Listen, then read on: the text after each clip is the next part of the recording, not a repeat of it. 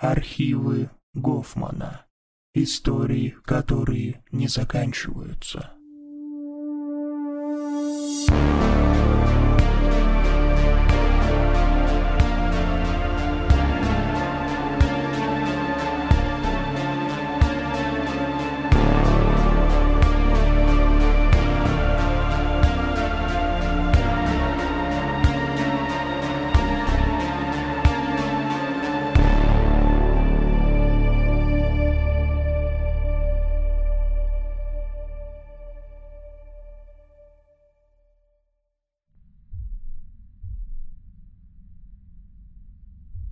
Сейчас я выложу кое-что, что сам лично предпочитаю считать фантастическим рассказом. Это звучит куда разумнее возможных альтернатив. И мне так в целом проще, потому что рассказ этот мне не по нутру. Кто автор, мне неизвестно. Небольшое вступление об обстоятельствах обнаружения этого текста. Я живу в Москве, и недавно случилось так, что мне потребовалось поехать на другой конец города, чтобы забрать свой заказ из интернет-магазина – а поскольку делать мне особо было нечего, на обратном пути к метро я заткнул лишние дырки в голове наушниками и принялся нарезать широкие загогулины по незнакомому району. Есть у меня такая привычка бесцельно гулять. По пути мне встретился приличный с виду бар. И когда я выбрался из него, уже порядочно стемнело, и я порядочно набрался. Толком не заметил, где нахожусь, но примерно сориентировался на местности – Выбрал направление вроде бы в сторону станции метро. Не прошел я пары километров, как понял, что совершенно напрасно забыл отлить в баре. Что в таких ситуациях делают парни. Суд на все подряд, конечно. Оглядевшись и никого не увидев, я подобрался к стене дома, мимо которого шел. В грязи газона лежала черная пластиковая флешка. Я запросто мог ее вообще не заметить. Как долго она там пробыла, не знаю. Из любопытства я сунул ее в карман для зажигалки, после чего забыл на пару недель и обнаружил вновь только позавчера, перед стиркой. На флешке, несмотря на перенесенные невзгоды, она читается, хотя часть фото побились.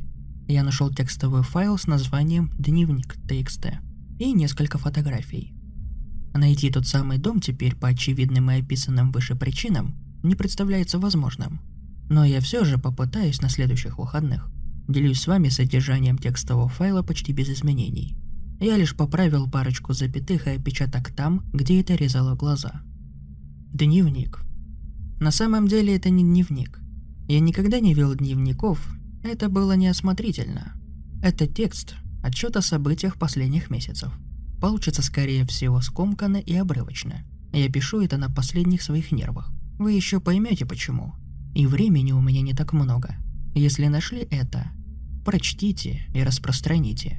Я не надеюсь на какую-то помощь, но люди должны хотя бы знать. Я даже не очень надеюсь, что это вообще кто-то прочтет.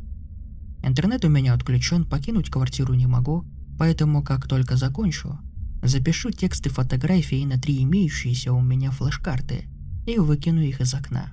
Почти как бутылки с записками. Последний отчаянный жест. Я поступил на филфак, как и надеялся – Филфак в столице дал мне счастливейшую возможность покинуть отчий дом. Институт или армия были единственными легальными способами вообще его покинуть. И если бы я провалил поступление, сам заявился бы военкомат. Попросил бы отослать меня куда подальше. Сил выносить царящую дома атмосферу у меня почти не оставалось. В армии мне пришлось бы очень тяжело. Но поверьте, я был готов рискнуть, лишь бы выйти из-под влияния отца – мой отец – долбанутый психопат и ублюдочный домашний тиран. Я бы ни за что бы не написал этой правды даже в анонимном послании, если бы у меня еще оставались надежды вернуться к нормальной жизни. Итак, я сделал это. Экзамены были профанацией, но я думал, что заработаю сердечный приступ прямо перед доской с фамилиями поступивших абитуриентов. Моя фамилия в списке нашлась. Родители сняли мне однокомнатную квартиру где-то на затворках вселенной. С одной стороны к дому плотно подступают гаражи и невнятная промзона, а с другой стороны дорога, пустырь и лес из таких же панелек с редкими вкраплениями магазинов и детсадов. Мне было наплевать. Я прекрасно чувствовал себя и в общаге, и в любом обгаженном бомжатнике, лишь бы быть представленным самому себе. Идею с общежитием отец отмел сразу. Никакого блядства и пьянок для его сына, только усердная учеба. Сразу были налажены контакты с кураторами и деканом. О любом моем косяке отец бы узнал мгновенно. Я не знаю хозяина этой однушки и никогда не видел его. Отец нашел его сам. Обо всем договорился и платит за нее по карте. Так же, как и переводит мне месячные довольствия. Он бывший военный. Я нахожусь прямо сейчас в этой квартире на восьмом этаже двенадцатиэтажного, длинного, как левиафан здания. Я впервые в жизни дышал таким воздухом. Это был замешанный на выхлопных газах запах свободы. Я волен был идти туда и делать то, что считаю нужным, а не только то, чего от меня ожидают. Шли недели, но эйфория никак не спадала. 17 лет я провел то в одном, то в другом неизменно крохотном помещении в компании забитой тени пустой женщины, бывшей моей матерью и отца. Впервые надежда на освобождение замерцала во мне. Все, что мне было нужно, это финансовая независимость. Я стоял вечером на балконе.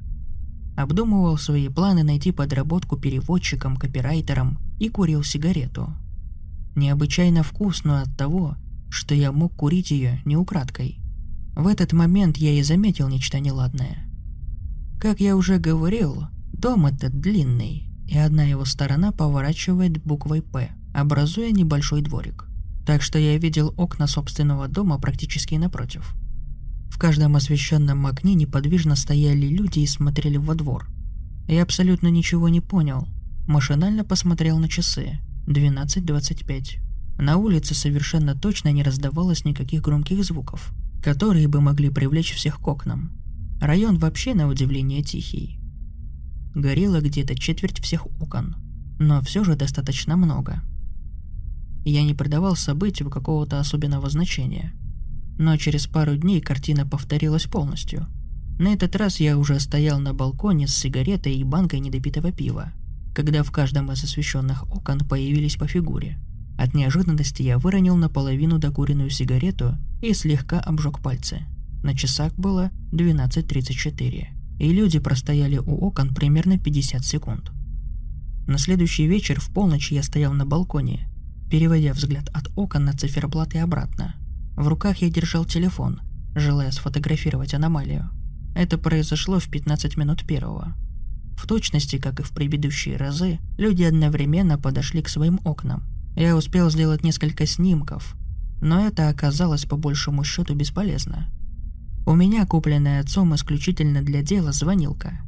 И ее камера снимает в темноте почти никак. И все же у меня на руках оказалось какое-никакое документальное подтверждение творящейся в моем доме непонятной херне.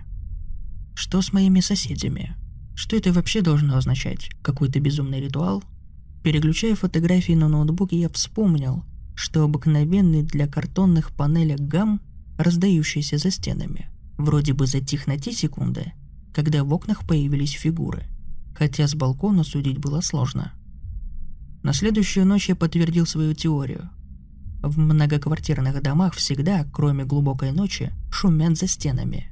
Телевизор, ссора, топот сверху. Справа кто-то брякает осточертевшие мне одноразовые гаммы на пианино. Хотя уже поздновато для этого – в какой-то момент после полуночи, всегда в разное время в промежутке от 12.10 до часу ночи, все кроме телевизора и приглушенной российской попсы словно отрезает.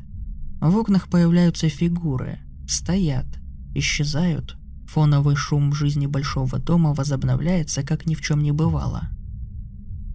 Это означает, что мои соседи по этажу, а также мои соседи сверху, каждую ночь принимают участие в шизанутой пантомиме – Бросая все дела, подходит к окнам и смотрит во двор. Просто с моего балкона это не видно. Когда я это понял, мне стало не очень уютно в моей новой квартире. Вытаскивая мусор, я познакомился со своей соседкой. Это самая обычная тетка. С дочерью и мужем живут через стенку. Сами не так давно сюда переехали. Мы посмеялись над какой-то шуткой. Я кокетливо пообещал не устраивать концерты и дебоши, Обычный треп ни о чем. И что, вот она тоже каждую ночь подрывается смотреть в окно, стоя перед ним как истукан? У меня был план. Я стал выходить в полночь во внутренний двор здания. Я хотел понять, что привлекает там внимание всех этих странных людей. Но во дворе не было абсолютно ничего. Днем там играли на площадке дети. На лавочке, за сколоченным из досок столом, балагурили престарелые мужики. А в хоккейной коробке ребята постарше изредка гоняли мяч. Ночью же весь район вокруг дома вымирает. И в общем, как раз это не было особенно странным. Просто все сидели по домам, зажигались и гасли окна. Во многих были видны цветные зорницы от экранов телевизоров. Первый этаж дома полностью занят магазинами, аптеками и парикмахерскими. А на втором мне никак не удавалось как следует разглядеть стоящего там в момент X человека.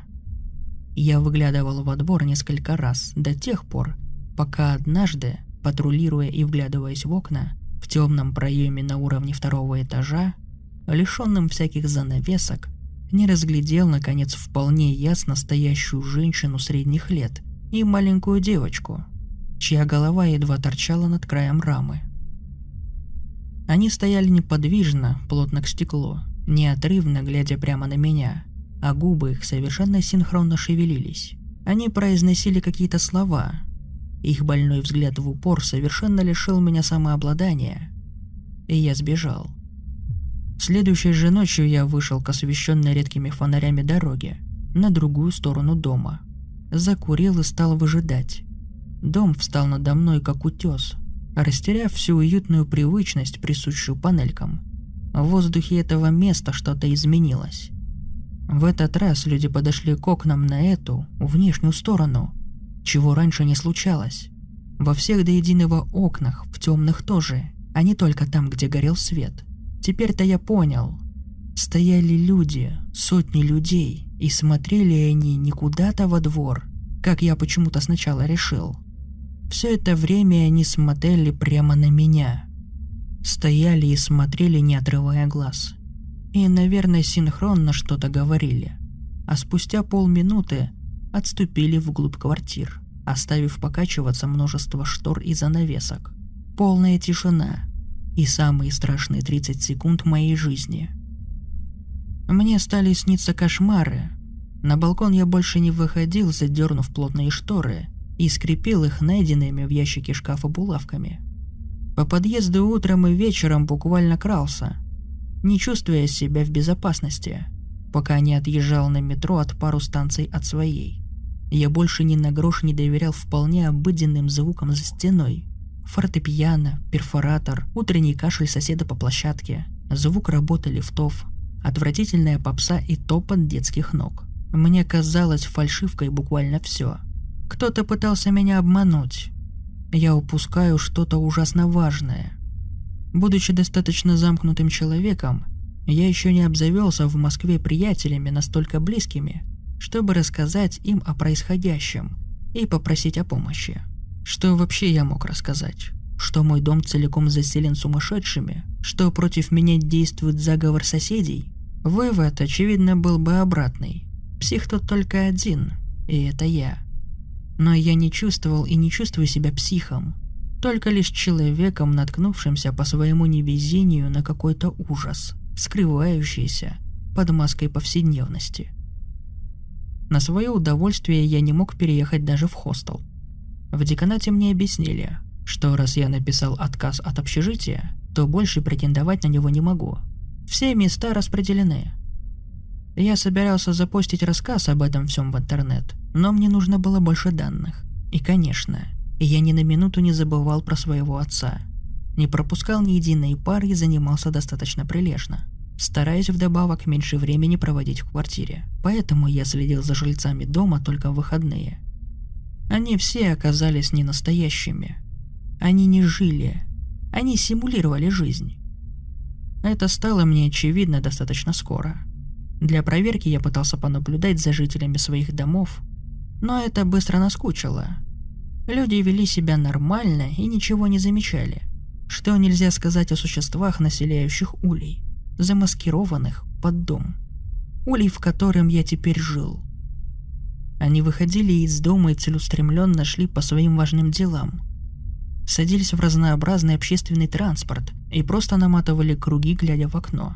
Ездили по кольцевой, совершали бессмысленные пересадки и возвращались. Заходили в магазины и выходили, ничего не купив. Ехали в центр, шли куда-то, затем просто разворачивались и ехали тем же маршрутом домой. Изображали оживленные разговоры по выключенным мобильникам. Это я видел дважды. Насколько я мог судить, никто из них не работал. И к ним не приходили гости извне. Дети. Дети с веселыми криками бегали друг за другом по площадке и лепили куличики в песочнице. Лепили и ломали раз за разом – один и тот же куличик. С определенной периодичностью бегали по одной и той же траектории. Никто никого не салил. Не детская игра, имитация. Дом как замкнутая система, чьи жители осуществляют массу активностей, совершенно бессмысленных, но оставляющих впечатление обычной жизни у стороннего наблюдателя. Только я уже не был сторонним и смотрел очень внимательно – а я стал подозревать, что от этого зависит моя жизнь. Что мне просто необходимо понять, что за хрень тут происходит. В природе есть небольшие жучки, называемые ламихузами. Попадая в здоровый муравейник, они откладывают там свои яйца. Жучок выделяет некое вещество эйфортик, попав под воздействие которого муравьи теряют способность действовать и соображать. Они теряют интерес и к жуку, и ко всему вообще, прекращают работать и искать еду, бродят кругами без дела. Яйца ламихоз неотличимы от муравьиных, а когда из них появляются личинки, одурманенные муравьи продолжают кормить их, как своих. С виду пораженный муравейник выглядит совершенно как обычный, но стоит лишь внимательно приглядеться, как становится очевидно, насколько неправильно пошли здесь дела. Ламихуза. Вот о чем я думал, сидя на лавке, прежде чем войти в подъезд и закрыть за собой дверь в дом, где ноутбук не видит ни одной Wi-Fi сетки, кроме моей, где, оказывается, сдается много квартир по привлекательной цене, чуть ниже рыночной. В моих кошмарах я брожу по пустым подъездам и странному лабиринту квартир коридоров дома. Не происходит ничего, но это чувство, словно странный хор нашептывает мне какие-то слова, но я их не понимаю. И моя тревога постепенно превращается в панику и я ищу выход на улицу, но я не могу его найти. Сорвавшись, я позвонил все-таки отцу. Вердикт. Либо я прекращаю дурковать, учусь и живу здесь, либо он соберет из вуза документы и везет меня домой. Положил трубку. Я просто не могу вернуться обратно, но и здесь я оставаться не могу. Каждую ночь все население дома смотрит на меня – Пережив пару истерик, я, кажется, истощил себя эмоционально. Машинально хожу на пары и аккуратно веду конспекты, в которых потом ничего не могу разобрать. Нехитрая еда потеряла свой вкус. Хотя какой там вкус у покупных пельменей? Планы найти работу ушли на третий план. Свинцовая по утрам голова.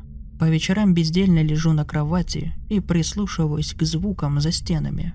Кто-то смотрит телевизор, кто-то орет на ребенка. Все, ложусь. Так прошло несколько недель. Сегодня я поздно, за полночь, возвращался из библиотеки и, идя мимо соседней двери, просто взял и дернул за ручку. Трудно сказать зачем. Мое состояние апатии тому виной. Дверь открылась в квартиру планировкой, похожую на мою. Через прохожую я увидел освещенную, почти не обставленную комнату, а в центре на голом полу сидели спиной друг к другу мои соседи. Тетка, ее муж и девочка, младше меня, которую я пока не встречал, дочь. Никто не отреагировал на мое появление. Муж с абсолютно пустым лицом смотрел в стену перед собой. Мать и дочь, очевидно, спорили насчет того, можно ли дочери пойти куда-то с ночевкой. Живые, такие настоящие голоса. Отвернись, и сможешь с улыбкой представить себе милую домашнюю сценку. Их лица.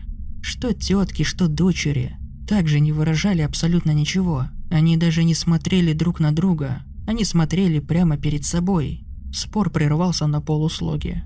А потом все трое посмотрели на меня. Я заканчиваю свой отчет, а за окном уже светает. Я захлопнул железную дверь, запер замок и собачку привалился к ней спиной. Отдышавшись, тихо сдвинул крышечку глазка. Конечно, все трое неподвижно и безмолвно стояли прямо за дверью. Я снова звонил отцу на последние деньги и кричал что-то непотребное. Назвал меня чертовым наркоманом и сказал, что так и знал. Он сбросил звонок. Он приедет, но на машине ехать в Москву из нашего города нужно около восьми часов. Интернет не работает первое число месяца как нельзя кстати. Несколько раз я прерывался и ходил смотреть в глазок. Сейчас за дверью стоит бесшумная толпа. Наверное, собрался весь подъезд. В моем доме очень тихо. Во всех окнах, что я вижу отсюда, замерли фигуры, и больше они от окон не отходят. Я очень ошибался, мне следовало валить отсюда сразу. Отец приедет, да. Я только боюсь, что дверь откроет его исполненный почтения совершенно нормальный сын. Извинится за свое поведение. Может, даже предложит познакомиться с соседями. Они такие милые люди.